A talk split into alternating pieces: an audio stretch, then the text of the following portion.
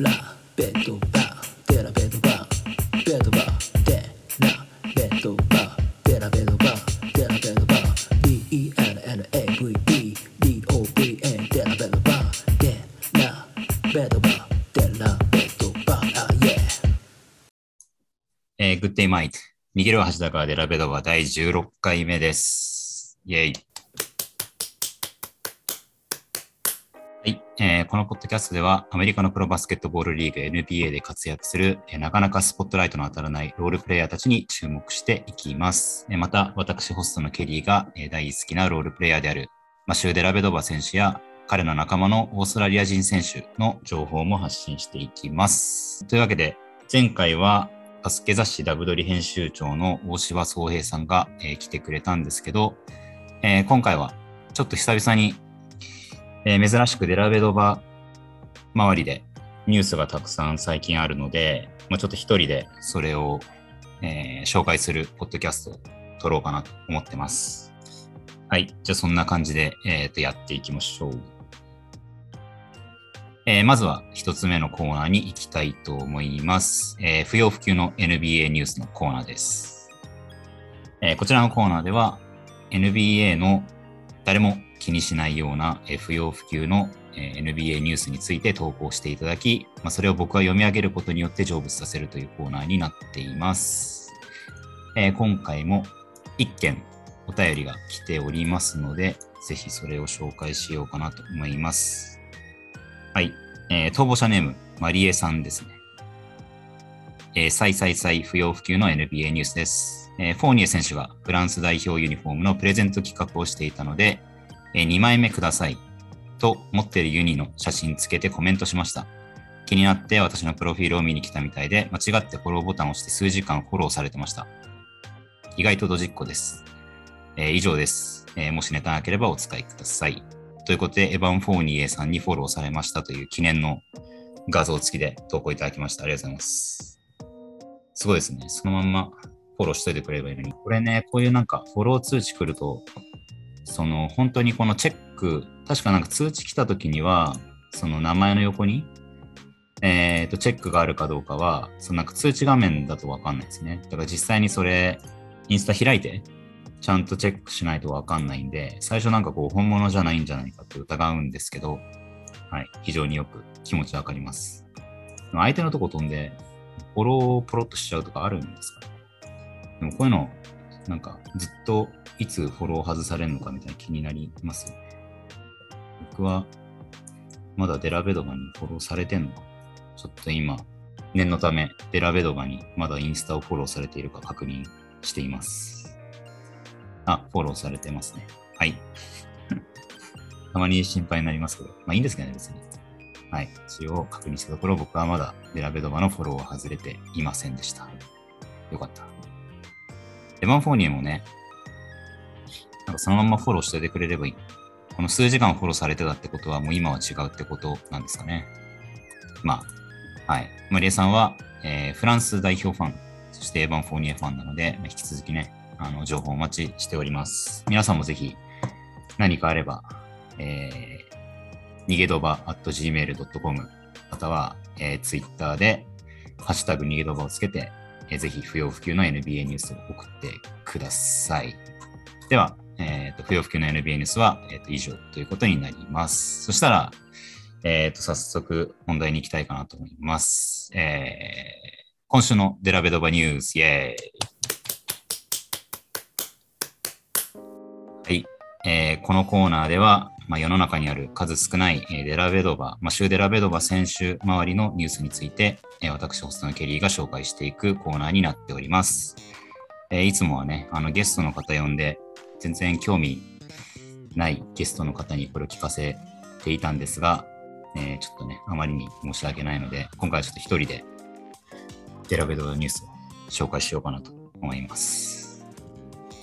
はい。というわけで、えーまずは、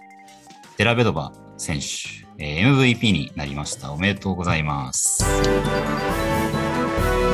や、素晴らしいですね。あ、えーちなみにマシュー・デラベドバ選手は、えーと僕が好きなオーストラリア出身の選手で、NBA で何シーズン ?8 シーズンぐらい？7シーズンぐらい、あのクリーブランドキャバリアーズなどでプレーして、現在はオーストラリアの、えー、プロバスケットボールリーグ NBL でプレーしている、え、選手です。そして、まあ、ちょっと後ほどね、あのいろいろお話しするんですけど、え、NBA への復帰を、えーと、未だに諦めていない、えー、そういう現在31歳かなの、えーと、ポイントガードの選手になっています。で先日ですね、来年の夏にあのワールドカップ、えーと、FIBA のワールドカップが開催されるんですけど、まあ、それの今、アジア予選っていうのが、えー、と開催されています。で、えー、6月の末、それから7月の頭にかけて、えー、先日 Windows 3、えー、の、まあ、予選が行われて、オーストラリアは、えー、と3戦、3つ試合を、えー、と消化しました。えー、とまず中国戦、えー、6月30日の中国戦、えー、それから7月1日の、えー、日本戦、それから、7月3日に、再び中国と、試合をして、えー、無事に3連勝を収めたと。えー、しかも今回のね、えーと、代表チームの、ま、キャプテンを任されたのが、えー、マシューデラベドバ選手でした。はい。で、今回のメンツは、まもちろんあの NBA の選手っていうのは、えーと、合流していなかったり、えー、しまして、ま、その東京オリンピックの時の,、まそのメダル獲得に大きく貢献したっていう、ま、そういう実績も兼ねて、まあ、あとはね、えー、多分一番、一番でもないか、まあベ、ベテランの部類に入るし、すごくね、ボーカルリーダーとしても活躍できる側面があるんで、まあ、デラベドパがキャプテンに、えー、と任命されて、まあ、見事ね、あのチームを率いて3連勝まず収めたっていうのは、えー、と素晴らしかったかなと思います。で加えてですね、まあ、この3、3つの試合の間に、えー、と平均12.7点、5リバウンド、まあ、4アシストを、えー、と記録して、えー、と見事、まあ、このウィンドウの、えー、MVP に選出されました。おめでとうございます。いやー、デラベドバ MVP になんないかなってずっと言ってましたけど、ね、まあ、どういう形であれ、こうね、MVP という、えー、3文字の横にデラベドバの名前が並ぶっていうのは、まあ非常に嬉しいですね。はい。えー、で、まあ、一応そのスコアを言うと、えー、6月30日の中国戦は、えー、と76対69。で、デラベドバは16点を記録しました。素晴らしい。16点、7リバウンド、4アシスト。そしてスリーポイントが6分の4で、フリースローも2分の2のパーフェクトという試合でした。はい。この試合、そうですね。まずは、えっ、と、スリーポイントをすごい高確率で決めたっていうのと、まあ、相手がやっぱり中国っていうこともあって、まあ、比較的サイズが大きくて、まあ、上地にね、えっ、と、オフェンスリバウンドたくさん取られるっていうシーンがあったので、まあ、デリーみたいなガードの選手がリバウンドに絡むっていうのを、えっ、と、意識して、あの、やっていたっていうのが、まあ、すごくこの勝利において大きくて、まあ、このね、ディフェンシブリバウンド7つっていうのが、まあ、それをこう、表してて、すごくね、僕はなんかそこが一番、え、ー、と、見てて嬉しいところでしたね。であとはやっぱスイッチして、上司にこう、あのー、ミスマッチを攻められるシーンとかあったんですけど、まあ、相変わらずプロフロントでこう頑張って守ってえるシーンとかも、まあ、非常にこう胸が熱くなりました。で、え、ー、と、2戦目が、えー、7月1日の日本戦ですね。で、これは、え、ー、と、98対52でオーストラリアが勝利ということになりました。まあ、ちょっとね、開始早々から、えー、と結構差がつく試合になって、まあ、デラベドバ自身も18分の出場にとどまったんですけど、まあ、3は変わらず4分の3で決めて、で、特にあのトランジションからソンメーカーにアリウープを演出するみたいな、まあ、そういうシーンもあって、すごくね、らしさが出てたんじゃないかなと思います。はい。こちらはね、まあ、いろんな日本のメディアで多分日本戦のことやってると思うんで、ちょっとね、割愛します。はい。で、3戦目が7月3日の中国戦、もう一回中国とやったんですが、えー、まあこちらは71対48で、えー、見事勝利しました。なんですけど、まあ、これ結構ね、あのすごい試合で、確か3クォーターまで45対45で、えーと、競っていたんですけど、4クォーターに確か、えーと、26対3かな？の、えーと、ランを繰り広げて、まあ、見事あのオーストラリアが離して勝つというような、まあ、そういう試合になってました。はい、これすごくねあの面白い試合だったんだけどどこで見れるのかな？なんか僕はあのコートサイド1891だったかな。えっ、ー、と、そのアプリでね、あのお金払って見れたんで、まあでも、あの、ハイライトだけでも見てもらえたらすごい面白いかなと思います。はい。で、まあちょっとこの3つの試合をまとめて、まあデラベドバのね、総評をちょっと僕なりに、えー、としようかなと思うんだけど、まあ、まず特筆、えー、と特筆すべきは、えー、と3ポイント確率が、まあ、この3試合通して非常に高かったっていうことじゃないかなと、えー思います。スリーポイントがまあ全部で15本打って、まあ、そのうち9本を決めると。で、まあ、確率はまあ実に60%でした。えーで、まあ、これだけのね、あの率で、まあ、決めまくるっていうシーンは、まあ、なかなか、えっ、と、まあ、ここ最近だとね、全然見られなかったんですけど、まあ、一番なんかこう、近い感じ、今この国際戦でこれだけの活躍したっていうのは、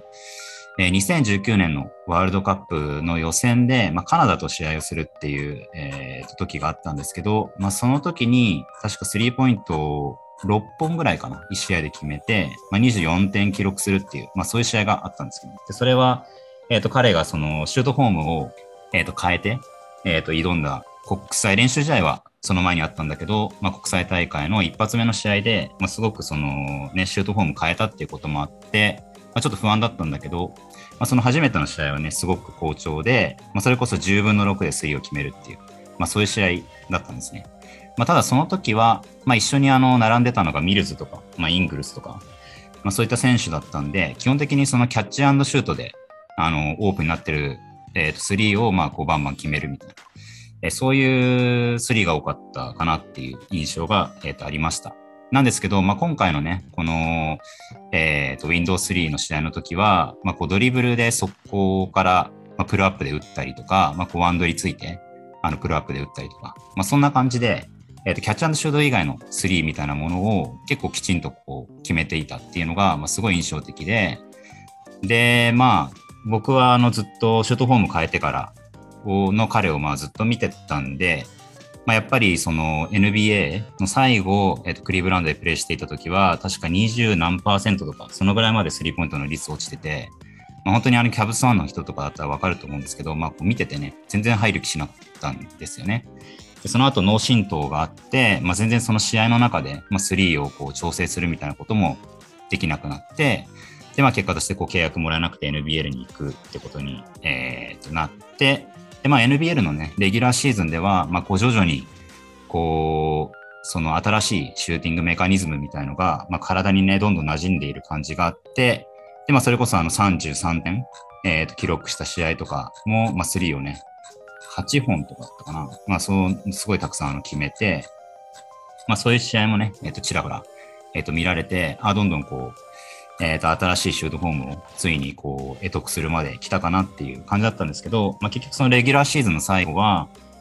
えっ、と、クリス・ゴールディングが、まあ、怪我して、まあ、デラベドバがなんとか、このね、得点で貢献しなきゃいけないっていうシーンで、結局3がね、全然決められずに、まあ、シーズンが終了して、まあ、結局ちょっと、あの、なかなかね、まだまだなのかなっていう、えー、と感じだったんですけど、まあ、このね、国際試合で、まあ、その3試合、えっ、と、こう、安定して、まあ、その3のパフォーマンスを高く見せてくれたっていうのがすごく嬉しかったかなっていうふうに思います。はい。で、えっ、と、あとは、まあ、その中国と今回2回当たってるんですね。で、1戦目で、えっ、と、16点をデラベドバは、えー、と記録して、まあ、確かこれ、あの、トップスコアラだったと思うんですけど、えっ、と、まあ、それもあって、3戦目の時は、まあ、結構、その中国のガードから、うんと、こう、徹底的なマークを受けて、なかなかこう、フリーで、あの、スリーを打てるみたいな機会が、えない、まあ、そういう試合だったんですね。で前半は多分ほとんど、えっ、と、スリー、こう、気持ちよく打てるような形は作らせてもらえなかったと思います。で、まあ、その中でも、こう、フィジカルに、あの、ボール取ったら、こう、トランジションでどんどんプッシュしたりとか、まあ、あと相手がね、こう結構ハードに守ってくるところに対して、しっかり体ぶつけて負けなかったりとか、まあ、そんな感じで、感じで、まあ、相手の、ね、体力をどんどん前半から削っていって、まあ、後半ね、ちょっとマークが緩んだところを、まあ、しっかり、あの、スリーを、こう2本、あの、終盤沈めて、で、まあ、勝利に貢献したっていうのも、なんていうのかな。まあ、それだけのプレッシャーを強いられた中で、スリーをね、最後決められたっていうのも、まあ、すごく見てて嬉しかったっていう、まあ、そういう、あの、国際戦3つの試合になりました。はい。というわけで、デラベドバ選手 MVP 獲得おめでとうございます。はい。引き続きね、ちょっとこの調子保って、あのね、もうちょっとこれ以上あの、3が入らないっていうネタで盛り上がりた、盛り上がることがないようになってくれたらいいかなと思います。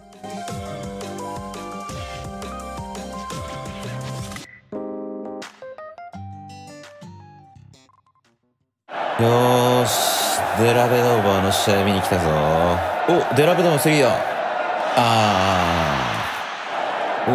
ー、またデラベドーの3。あー、あ、あー、全然入らない。うわー。逃げるは恥だがデラベドバ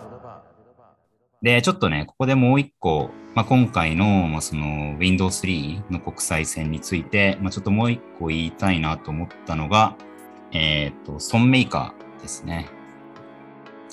えっ、と、ソンメーカーは、えっ、と、今回のその代表の、えー、とメンバーに、えっ、と、なお、最初はね、あの参加するかわかんないみたいな感じだったんですけど、まあ、こう、蓋開けてみたら、あの、参加してくれるっていうことになっていて、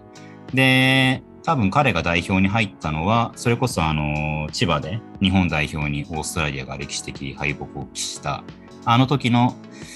えっ、と、アジア予選以来、えーでした。で、えっ、と、最後に彼が NBA でプレーしてたのは、クリーブランドキャバリアーズで、まあ一応その時、あの、タイミングとしては、デリーとね、あのー被ってて、まあデリーはその後、脳震盪のせいで全然試合出られなくなったのと、ソーメーカーも結局こう、ウェイブされちゃったんで、まあ、ほとんどあんまりね、あの、プレー見られなかった。で、あとは、まあ、ロングアイランドネッツでプレーしてるっていうのは知ってたんですけど、えっ、と、NBA の G リーグの、えっ、と、ネッツの参加のチームですね。まあ、ただ、あの、フルでね、試合を見る時間みたいなのはなかなかなくて、まあ、すごくね、久々にソンメーカーの、えっ、と、プレーっていうのを見れるってことで、まあ、結構楽しみにしてたんですね。で、なんですけど、まあ、そんな中で、まあ、1戦目の中国、えーの試合を見て、まあ、正直言うと、まあ、この試合は全然、えーと活躍できませんでした。で、マッチアップが、あの、ジョーチー、ヒューストン・ロケッツでもプレーしてた、えージョーチー、あと今は、えーとサウスイースト・メルボルン・フェニックスっていう、まあ、メルボルン・ユナイテッドと同じ、えっ、と、なんていうの、場所で、まあ、レイカーズとクリッパーズみたいな感じですね。まあ、そういうライバル関係にあるチームで、えーと、プレーしてる、まあ、その中国人センターと、まあ、マッチアップするっていうことになったんですけど、えーと、まあ、2得点にとどまって、まあ、結構ね、オフェンス面で上地にこう止められたり、えーする場面も非常に目立って、えーと、まあ、正直ね、全然活躍できなかったっていうのが、えーと、僕の感想でした。えーなんですけど、まあ、その中国とね、もう一回今回はその当たるチャンスが、えーとあって、まあ、第3戦目の時には、えーとまあ、前半からそのリムプロテクトですごい存在感出して、まあ、非常にこう、なんていうのかな、1戦目を踏まえて上チームに立ち向かうみたいなことを、まあ、彼自身している感じがして、で、最後はね、あのー速攻から、えーと、デラベドバのパスを受けて、上チーの上からアリウープを決めて中国にね、とどめを刺すみたいな、まあ、そういうモーメント作ったりとかもして、まあ、すごくね、なんかそこの、えー、と対応力みたいなのも見れたし、まあ中国とね、2回当たれてよかったなっていう感じがしましたね。まあそこでしっかり、あのー上智に対してね、まあリベンジを彼自身果たすことができたっていうのはすごく良かったかなと、えー思います。で、まあね、1戦目の中国は2得点に終わってたんですけど、まあ3戦目には、えー、と13得点を記録して、まあ、現在ね、アジアカップでも、えー、とオーストラリア代表の中で、まあ、トップスコアラー17.8点であと9.0リバウンドってことで、まあ、ポイントリバウンドともに、まあ、チームトップの記録を、えー残しながら今代表を牽引してくれている、まあ、そういう存在として今頑張ってくれています。でちょっとね、まあ、ソンメーカー僕、まあ、いろいろちょっと思うことがあったんで、まあ、ちょっと今回ね、ちょっといろいろ、あのー簡単に振り返ってみようかなと思います。で、ソンメーカーはですね、えっ、と、2016年のドラフト10位指名で、えっ、と、ミルウォーキーバックスへドラフトされました。で、えっ、と、この2016年のオフっていうのかな、まあ、その2016-17シーズンが始まる前っていうのに、えーっていうタイミングで、まあ、デラベドバもね、あの一緒に、えっ、と、ミルウォーキーバックスに行って、あクリブランド・キャバリアーズでチャンピオンシップを、えー、と取った後にミルウォーキーバックスに行くっていうのがあって、まあ、その同じタイミングでバックスにね、行った OG ってことで、まあ、すごくあのこの時のことを覚えてます。まあ、この時ぐらいからね、NBA 結構、まあ、ちゃんと,、えー、と見始めたぐらいだったんで、まあ、どういうプレイヤーになるかなっていう感じで、まあ、すごくあのワクワクしながらね、見てたのを覚えてます。で、結構そのソンメーカーの高校の時のハイライトとかで回ってて、まあ、なんかこれはすごいアンストッパブルな選手が来るなっていうのが、前評判としてあったんじゃないかなと思います。で、この時確かミルウォキバックスは結構なんかその、えっ、と、細長いっていうか、あの、プロポーションが結構、なんか腕とか足とか長くて、ですごい動ける選手みたいなのを集めてる。まあそういうのがね、まあこうネタにされたりもするぐらい、ちょっとこうチームカラーとしてあったと思います。で、まあ、ソンメーカーもね、まあ、それにたがわない体のフォルムを持ってて、で、まあ実際ね、高校のハイライトとか見ても、まあ結構自分でハンドルする部分とかもあるし、えー、なので、まあ多分期待されてたっていうか、チームとして、まあその天井として考えてたのは多分ヤニスみたいな、えー、プレイヤーだったんだと思います。で、ヤニスみたいなボールハンドリングもできるし、えっ、ー、と、インサイドでガンガンプレイすることもできる。えー、まあそういうオールマイティえーと、プレイヤー像っていうのをま期待されていたんだと思うんですけど、まあ、そのね、当時はまあ、ジェイソン・キッドがヤニスにどんどんハンドラーやらせるっていう、まあ、そういうチームだったので、まあ、ヤニスがね、基本的に、えー、とハンドラー務めてて、まあ、その横でね、デリーがそれを支えるみたいな、えーとまあ、そういう感じだったと思うんですけど、えー、なので、まあ、初年度からね、まあ、そんな好き勝手やらせてもらえるわけでもなくて、まあ、その、リムプロテクターとしての役割、えー、みたいなものが、まあ、大きかったのかなと思います。で、なんかあの、ケビン・ガーネットがね、あの、ソンメーカーを特訓している動画とか、なんかそういうのが出たりとかして、まあやっぱりなんかそういう、なんていうのかな、外のシュートもありつつ動ける、まあみたいななんかそういうちょっとインサイドで、まああとはまあ外に開いたりもできるみたいな、そういうプレイヤーを多分期待されてたんだと、えー、と思います。で、まあね、ここから先なかなか、えー、そうはならなかったっていう話になっていくんですけど、えー、でまあ1年目の時に、えーと、プレーオフに進出して、まあ、確か、えーと、7位でフィニッシュしてで2位のトロントラプターズとプレーオフの1回戦で当たるっていう、まあ、そういう感じだったと思います。で、その時も、その時ぐらいに確かソンメーカーはスタメンを務めるようになっていて、で、なんかこう、結構ね、いいブロックしたりとか、で、まあ、チーム自体も、まあ、2位のトロントラプターズに対して2勝を挙げる、えー、だからそのぐらいなんかこう、前線、えー、した、まあ、そういうシリーズで、まあ、ソンメーカーも一応その充実した形で、まあ、シーズン目を終えたと。で、2シーズン目は、えー、と確か怪我でちょっと出遅れて、まあ、そのレギュラーシーズン中はちょっと合流が遅れたみたいな部分もあったんですが、えー、とプレーオフで、まあそのね、セルティックスと,、えー、と当たって、まあ、そこであのジェイソン・テイタもね、ブロックしたりとか、えーとまあ、そんな感じでそこでまたこうリムプロテクターとして結構存在感を、えー、と示したんですけど、まあ、そのカイリーとかゴードン・ヘイワードが、えー、といないセルティックスに対して、えー、とゲーム7まで行って負けちゃうみたいな、まあ、そういうエンディングでした。で、まあ、この時もやっぱまあ怪我っていうのもあって、まあ、あとチームがね、やっぱそのエリック・ブレッドソーを取ったりとか、まあ、割とこう勝ちに行く、行こうみたいなそういう雰囲気だったんで、なかなかそのソンメーカーみたいな2年目の選手に大きいチャンスを与えていろいろやらせるみたいなそういう雰囲気ではなかったんで、まあ、やらせてもらえること、えー、みたいなものは、まあ、2年目になっても特に、えー、と変わんなかったと。で、3シーズン目になると、えー、と今度はここでブーデンホルツァーが、えー、と来るんですね。で、チーム自体すごく勝てるようになるんですけど、まあ、ブルック・ロペスが入ってきて、あとチームのシステム自体も、まあ、ガラッと変わったことによって、まあ、出番が、えー、とほとんどなくなっちゃいます。で、これはね、あの、デラベドバも一緒で、デラベドバも、えー、共に出られなくなっちゃった。で、デラベドバはね、最終的に、えー、とジョージ・ヒルとのトレード、えー、で、まあ、クリーブランドに行くことになるんですけど、まあ、ソンメーカーは、えーとまあ、トレード要求して、えー、とそれでピストンズに、えー、と行くことになります。で、まあ、その先もね、あんまりこう目立った活躍は、えー、できないんですけど、まあ、そんな感じでね、あの、ミルウォーキーのキャリアは、ま、ここで一回終わると。で、僕はまあ、そこぐらいまでね、結構ちゃんと見てたんで、まあ、だからミルウォーキーの時の印象っていうのは、まあ、結局、なんていうのかな。結構、その、天井高く期待されてチームに入れてもらったんだけど、まあ、そのチーム状況とか、まあ、ヤニスにね、なんかいろいろやらせるっていう、まあ、そういう状況もあって、チームも、まあ、本人も、まあ、その NBA の中でどういうプレイヤーになるのか、結構それがこう定まらずに、ぼんやりしたまま、なんかバックスの時代が終わったなっていうのが、まあ、正直な、えー印象です。で、その後も、まあ、再びね、クリーブランドにあの来たってこともあって、まあ、その時またプレー僕見ることになるんですけど、やっぱりなんかこう、ちょっとインサイドとしては、こう、フィジカルに守れない。で、アウトサイドでも別にハンドルできるわけでもないし、まあ、スイッチされて、もうその相手に対して十分守れるかっていうと、そこまで足も動かないみたいな。まあ、そういう感じだったんで、かなりこう、どっちつかずなプレイヤーにちょっとなっちゃったなっていうのが、まあ、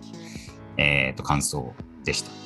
た。はい。なので、やっぱりその、ルーキーの時に、まあ、どれだけの役割を任せてもらえるか。で、あと、どんだけその失敗を許してもらって、いろんなことさせてもらえるかっていうのが、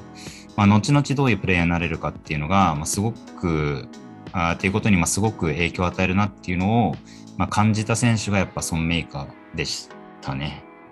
はい。えーなので、まあ、あの、ディディとか、まあ、OKC 行って、まあ、こう、まあ、トリプルダブルとかやってますけど、やっぱりこの外のね、シュートとか、こう、バンバン外してるし、えっと、中で潰されることとかも結構あるんで、まあ、そんだけ自由にやらせてもらえてる、えーっていうのは、まあ、すごくいいことだなって、やっぱ、このソンメーカーの後とかを経てね、見ると、やっぱり、こう、改めて、えー、と思います。で、やっぱね、まあ、デラベドバと違って、結構その天井が高い感じで、まあ、多分本人もこう期待感背負って入ってきたので、まあ、それでちょっとこういう結末だったんまあ、まだ終わってないですけどね。えっ、と、最初の NBA のキャリアっていうのは、ま、こういう結末だったんで、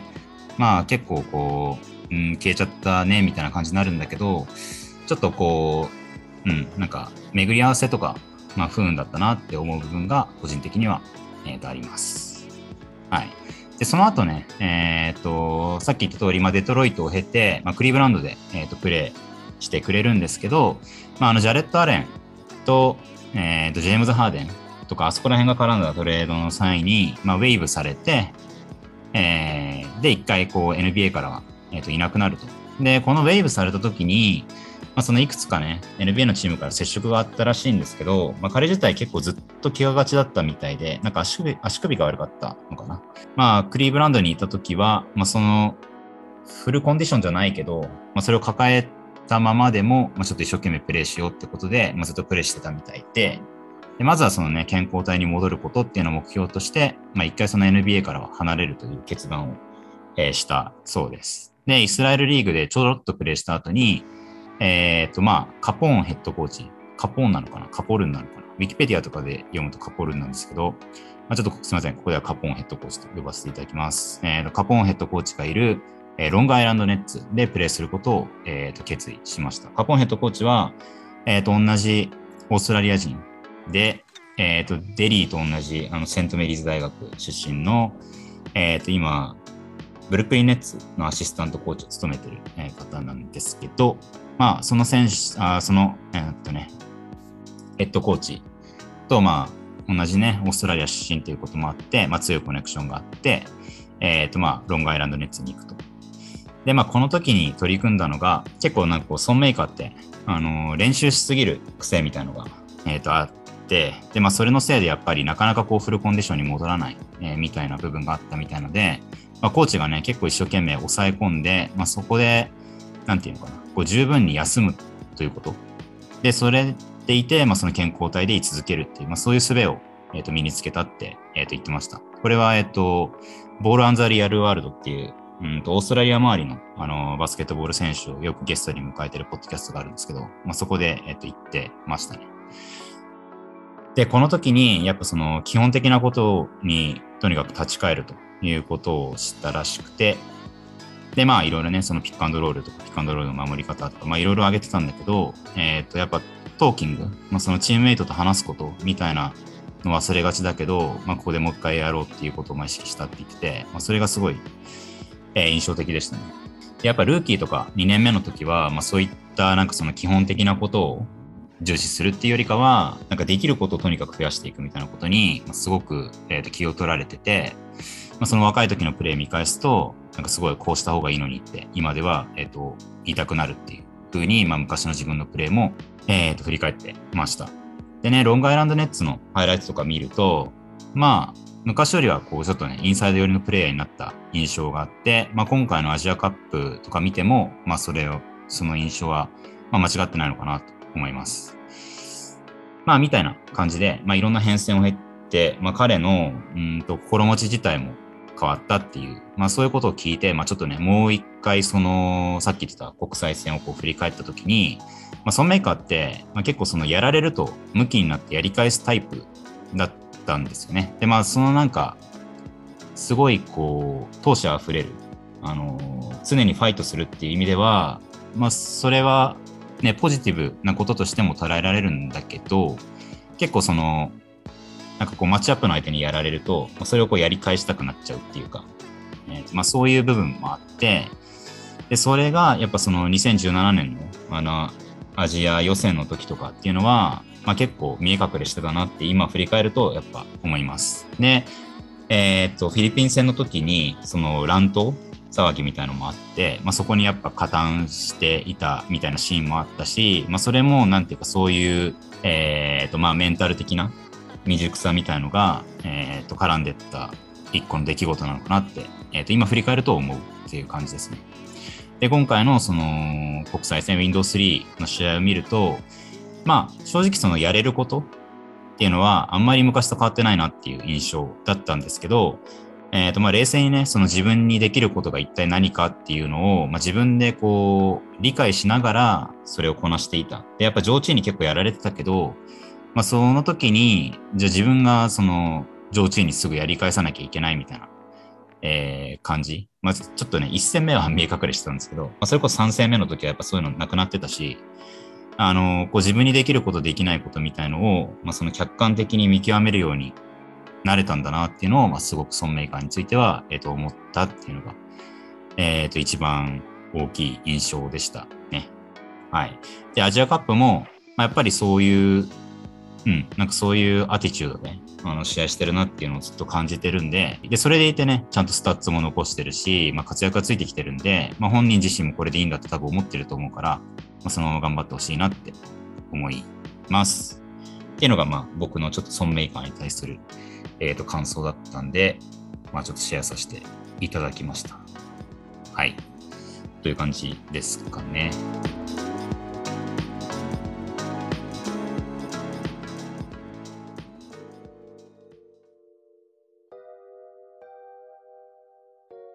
えそれでは最後のニュースです。まあ、これが一番でかい。えー、マシュー・デラベドバ選手が NBA に復帰するかもしれません。イェーイ。えー、これね、まあ、ことの発端なんですけど、えっ、と、まず7月の前半の方で、まあ、ずっとサマーリーグがラスベガスで開催されていました。サマーリーグっていうのは、まあ、NBA のルーキーだったり、2年目の選手、あとはその海外リーグなんかでプレーしている選手たちが一度に返して大会をするっていう、まあ、そういう若手の大会ですね。で、まあ、ルーキーとかは、えっ、と、チーム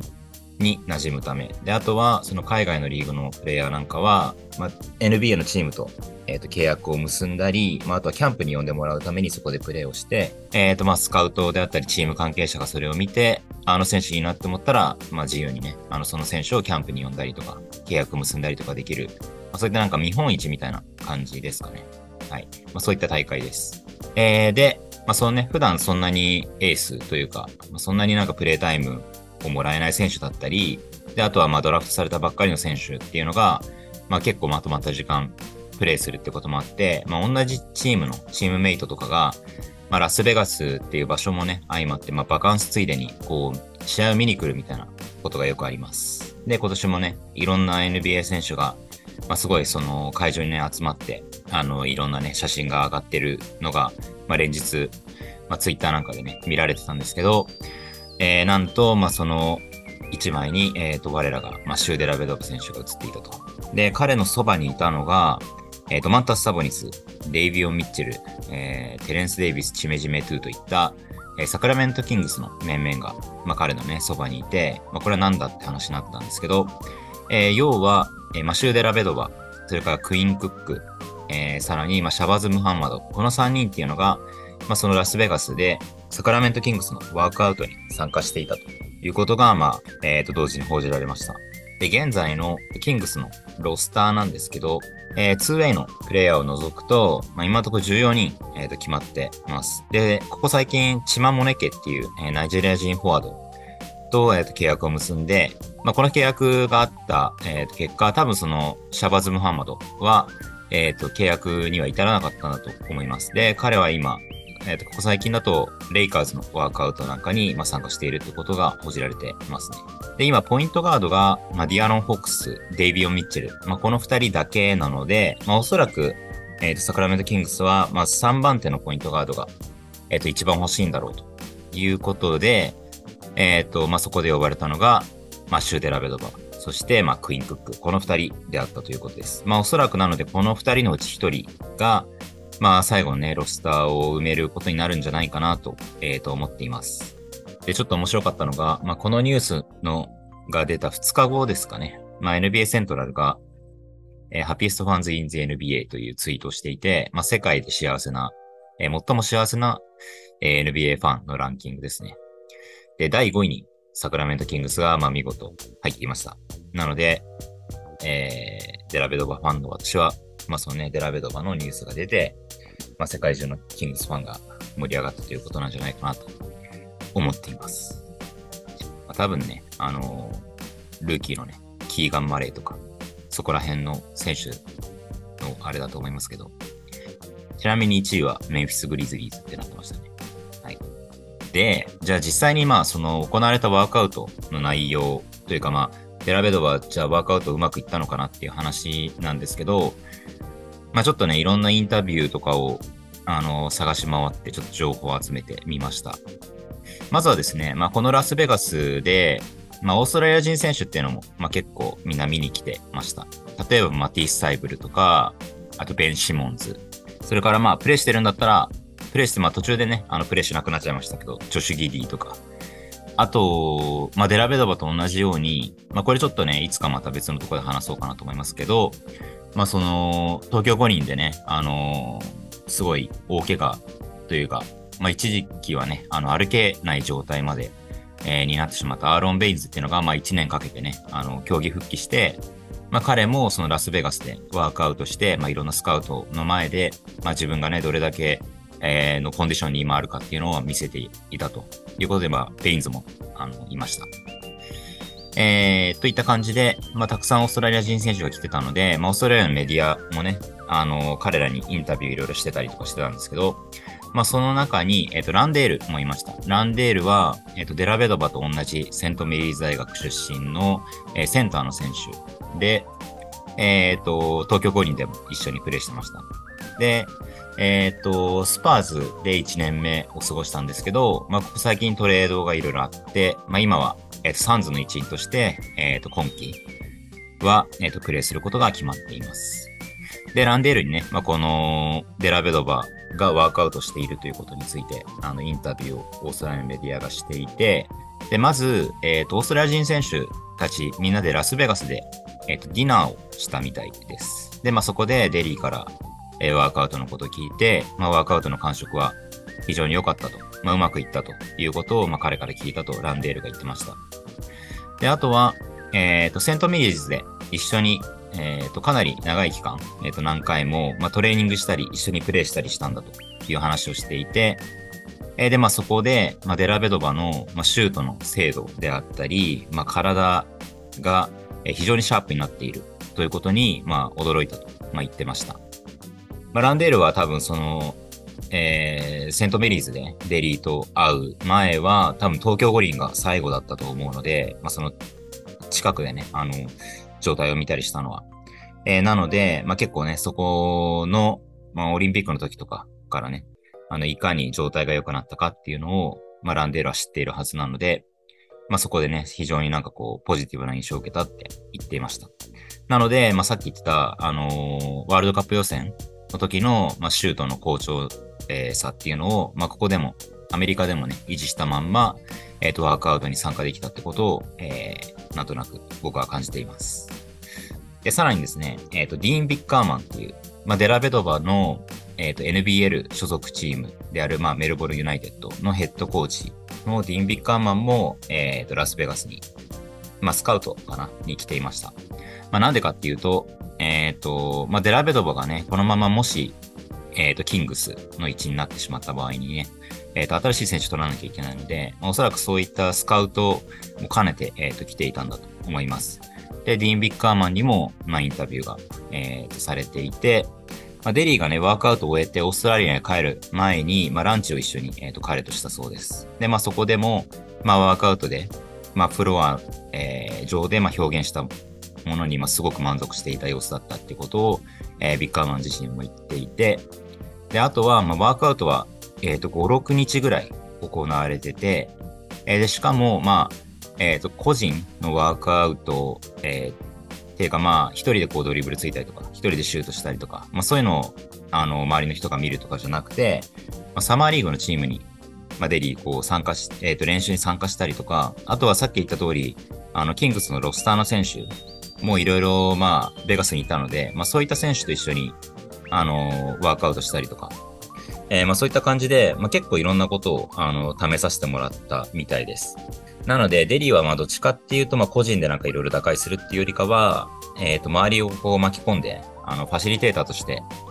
あの、活躍する選手だと思うので、まあそういった、その、周りの選手と、あの、組み合わさった時に、まあどんだけ良さが出るかみたいなものを、まあ見てもらえたんじゃないかなって、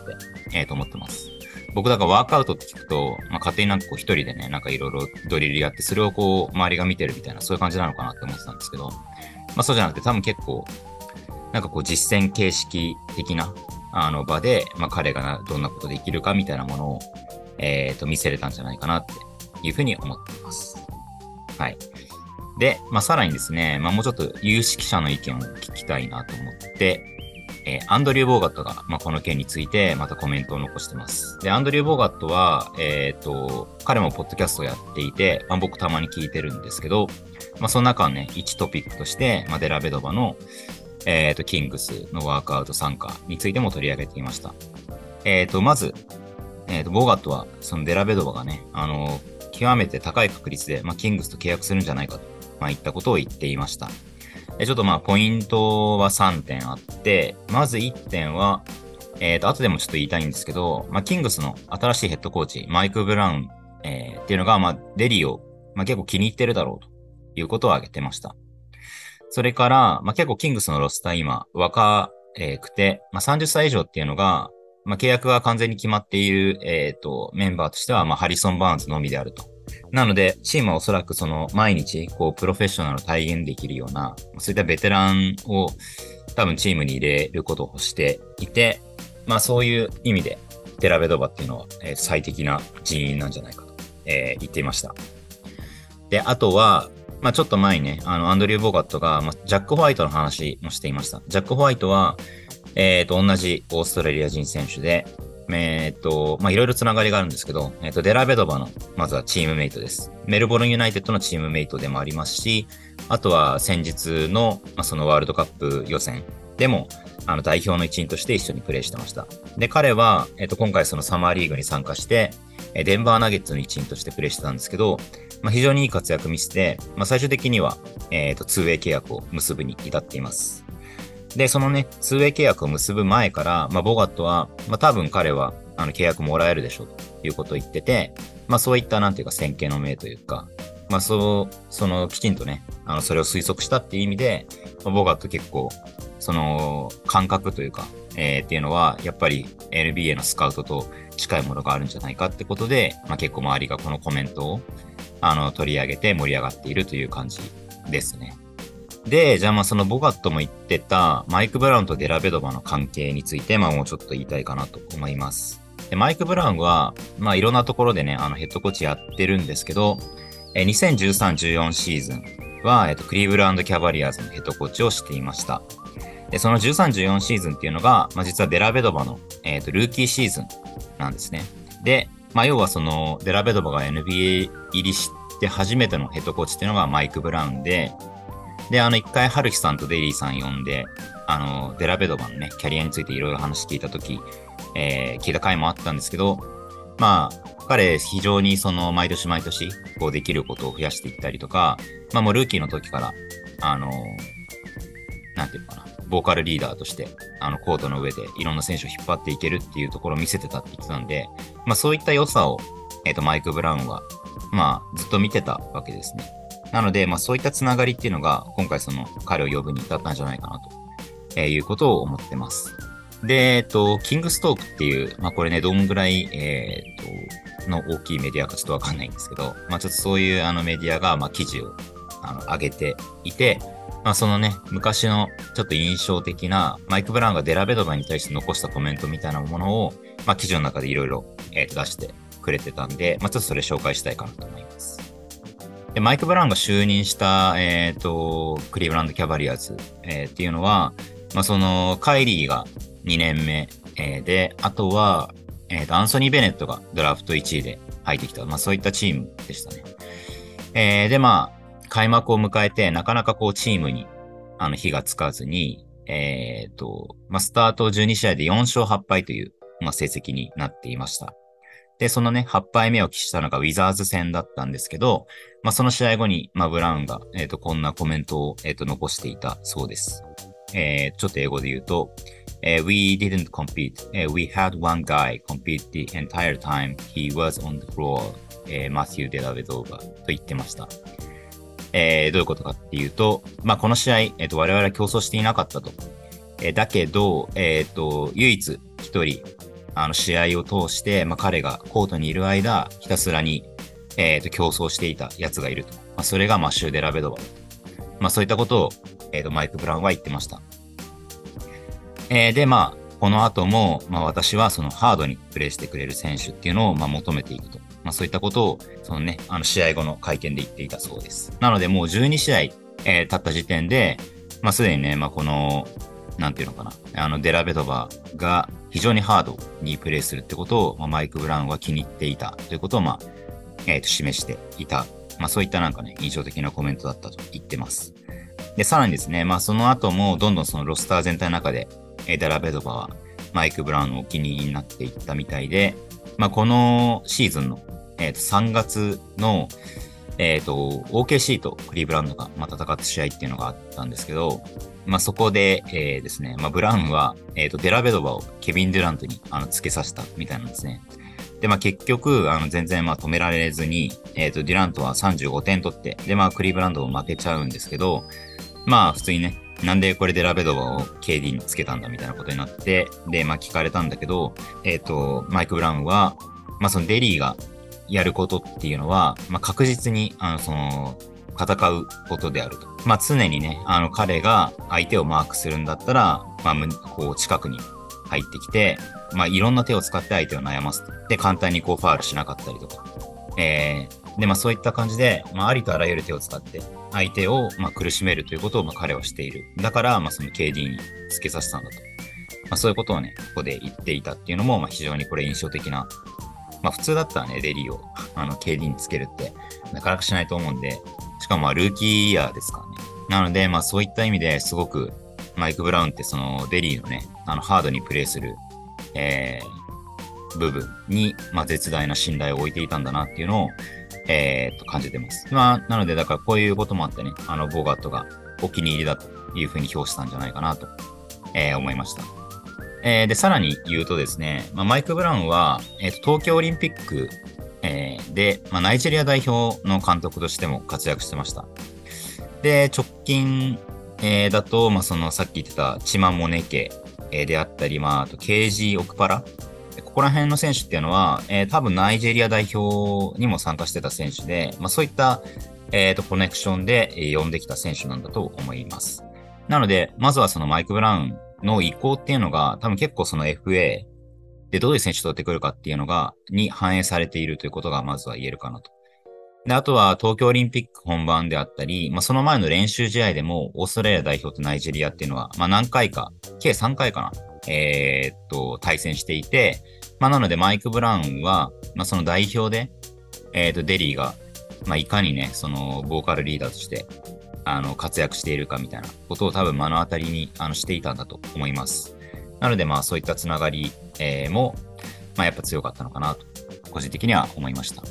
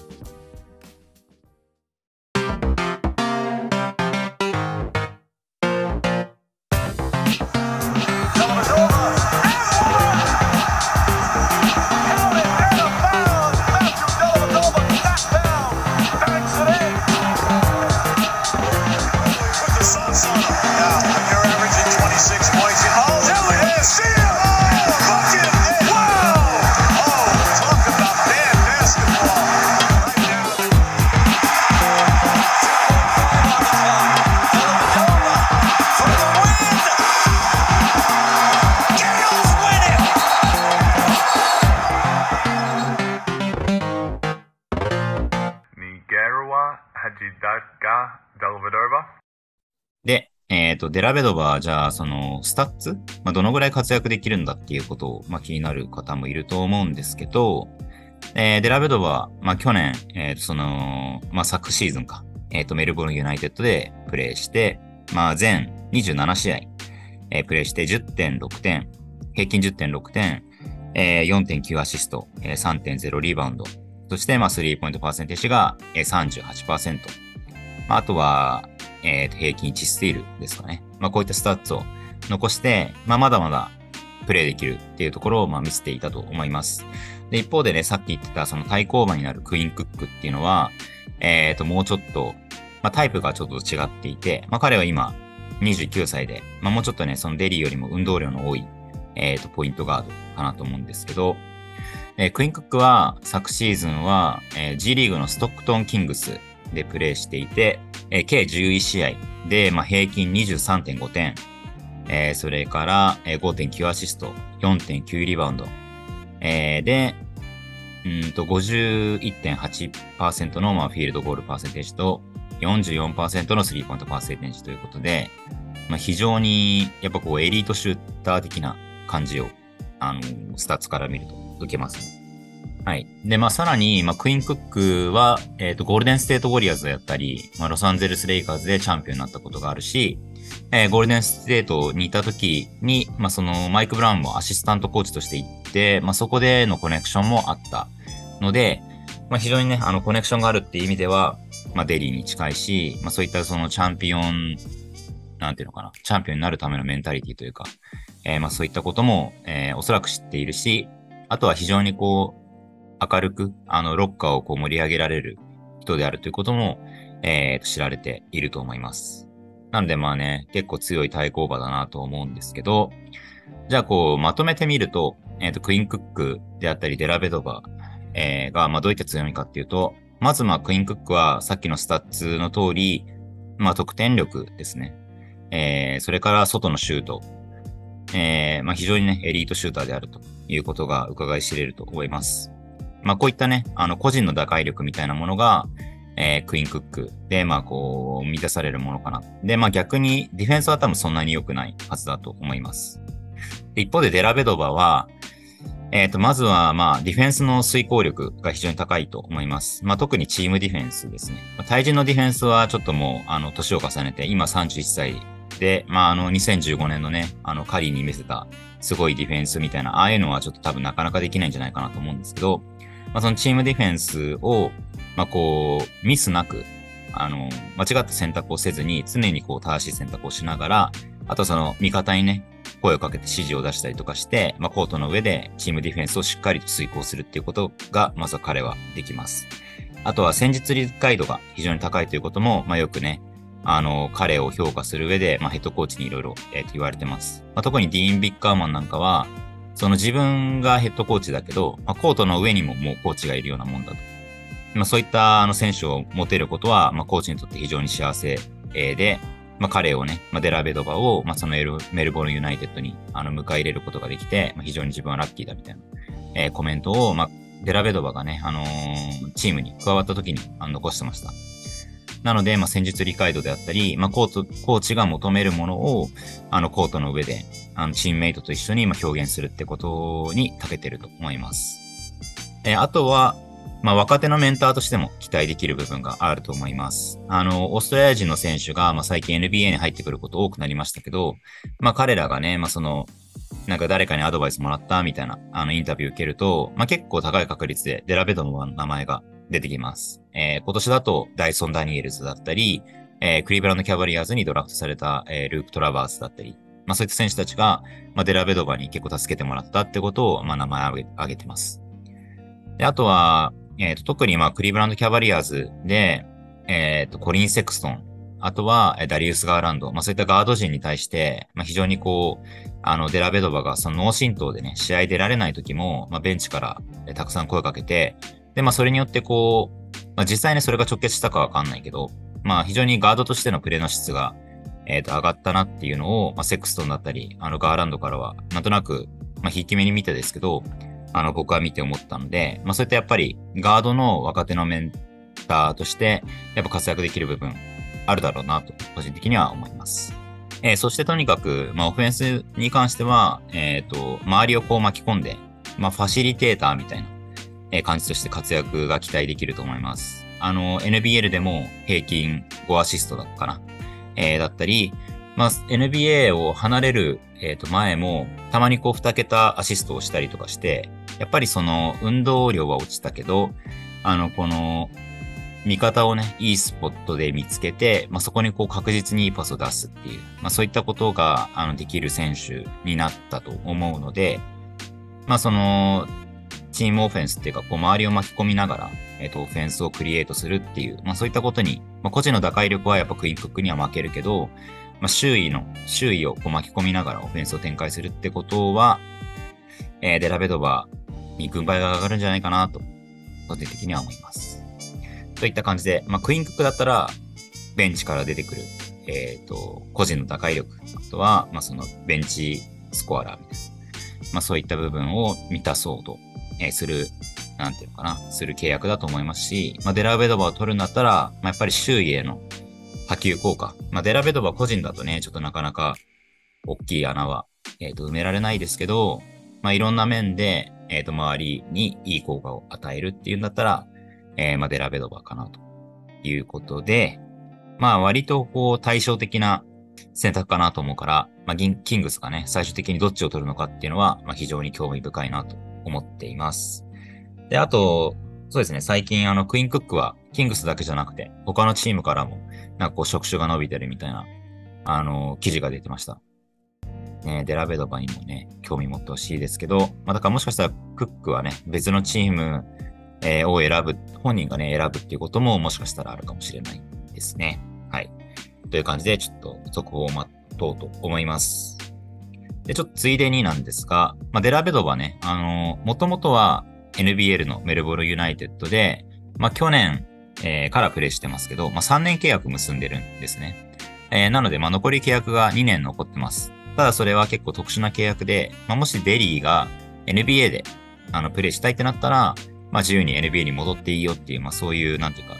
割とね、こう、VIP 待遇な契約になっているんですけど、まあ、メルボルンユナイテッドはね、今、えっ、と、あたふたしてます。なんでかっていうと、まあ、デラベドバの契約がね、えっ、と、決まってないので、まあ、どう補強したらいいのかも、ちょっとなかなか動きづらいという部分があるからです。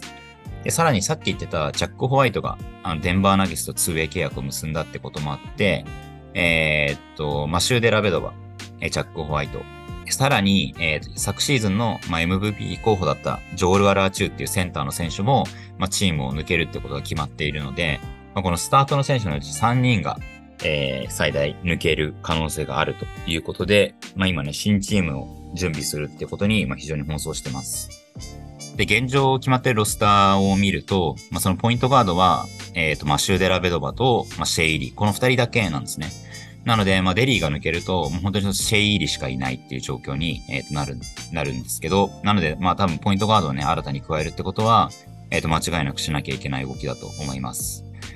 で、まあ、最近だと、えっ、と、NBL ニュースっていうアカウントが、メルボルンユナイテッドが、えっ、と、タイラー・ジョンソンと、えっ、と、話をしていると、えーいうことを報じていました。タイラー・ジョンソンは、えっと、マイアミヒートとかでプレイしてた、まあ、元 NBA 選手ですね。えーで、まあ、彼をね、もしかしたら呼ぶかもしれないっていうことを言っていて、まあ、もちろんね、デリーがまだキングスと契約結んでないから、まあ、そこまで多分、あの、契約合意みたいなとこまで至ってないんですけど、まあ、もしね、あの、先に、まあ、こういう、まあ、元 NBA 選手レベル、えーの選手がもし、あの、契約結んだみたいなことが報じられた場合、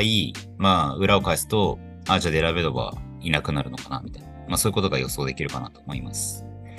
で、デラベドバはね、結構そのサラリー自体も、あの、大きくて、まあ、NBL のチームは、チームサラリーがかなり低いです。各チーム多分1.5億円とか、まあ、そんなもんで、デラベドバのサラリー多分ほぼ半分ぐらいを、あの、取っています。まあ、そのぐらい、えっ、と、すごいプレイヤーということなんですけど、まあ、大体だから7000万円ぐらいかな。なので、まあ、彼が、で、多分ね、タイラー・ジョンソンとか、まあ、そういった元 NBA 選手みたいな人をまあ引っ張ってくるんだと、それなりに多分、あの、サラリー支払うってことになるんだと思うので、えっ、と、まあ、そういった選手が入ってくるんだったら、まあ、デリーを抜けるだろうで、あと逆にそのデリーが抜けたら、まあ、すごくね、サラリーが開くので、まあ、メルボルン、まあ、結構大きい動きできるんですけど、えっ、ー、とまあ、未だにね、決まってないんで、なかなか身動き取れないといった感じで、まあだからメルボルンにとっては、まあこのデラベドバの契約がどうなるかっていうのは、まあネッツにとっての KD みたいなもんですね。ね。なのでちょっとなかなか動けていないといった感じです。さっき言ってたジョール・アラーチューの、あのー、離脱に関しては、まあここ最近、えっ、と、アイザック・ハンフリーズっていう、えっ、と、オーストラリアのセンターで、まあ NBL の元ルーキー・オブ・ザ・イヤーですね。えー、の選手を、あの補強してました。まあ、ちょっと去年、昨シーズンは、えっ、と、怪我があってなかなかプレイできなかったんですけど、非常にね、あの、いろんなプレイができるセンターで、えっ、と、楽しみかなと思っています。なので、まあ、NBL の契約に関しても、まあ、ちょっと引き続き見ていきたいかなと思っております。はい。えー、以上になります。で、多分ね、あの、キャンプ、NBA のキャンプが、まあ、9月の中旬とか末とかそこぐらいから始まるので、まあ、もしかしたらね、全然デラベドバに関しては、なかなか直前まで決まんないのかもしれないけど、まあ、引き続きね、ちょっとチェックして、まあ、もしアップデートがあったら、えー、みんな興味ないかもしれないけど、発信したいと思います。あ、で、あと補足なんですけど、まあ、さっきちょっとね、あの、チェックしてて、あのー、最初に紹介してた、あの、アジア予選、ワールドカップアジア予選のオーストラリアがプレイした3試合は、えっ、ー、と、YouTube で見れるみたいです。FIBA 公式で、あの、フルのゲームが見られるみたいなんで、まあ、ぜひ、あのー、見てみてください。まあ、特にね、あのー、中国戦、7月の3日だったかな、えー、に行われた中国戦は、結構あの、バチバチしてて面白いと思うんで、